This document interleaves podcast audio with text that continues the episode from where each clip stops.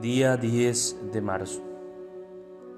Jueves de la primera semana del tiempo de la cuaresma.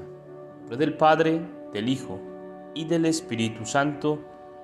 Amén. Podemos decir que en la revelación de las riquezas de Cristo hay una plenitud infinitamente más grande que los conceptos y esquemas de todos los teólogos y que la conciencia cristiana de cualquier época. Sin embargo, el Espíritu tiene la función de administrar y desplegar cada vez más esa plenitud del resucitado.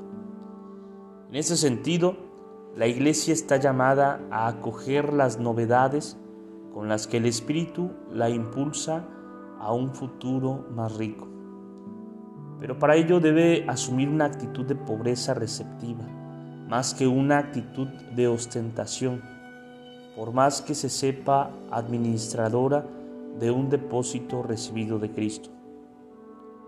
Lo que cuentan los evangelios no abarca todo lo que dijo al hombre el misterio insondable del Verbo encarnado, ya que Él se reveló con miles de gestos y palabras que no han podido ser recogidos por escrito.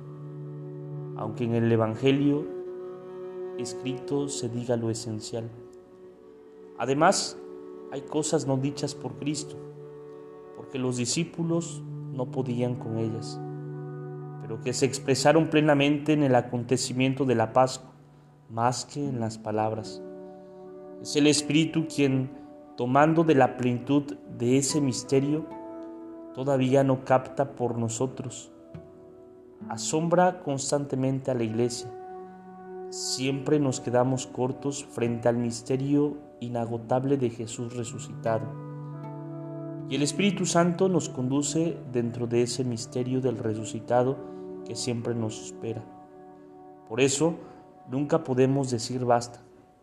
Y no es necesario que nos alejemos de Cristo para buscar novedades o riquezas desconocidas, ya que nunca lograremos agotar la interminable riqueza del Señor Jesús resucitado.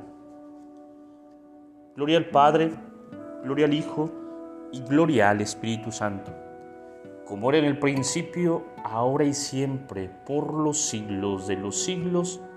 Amén.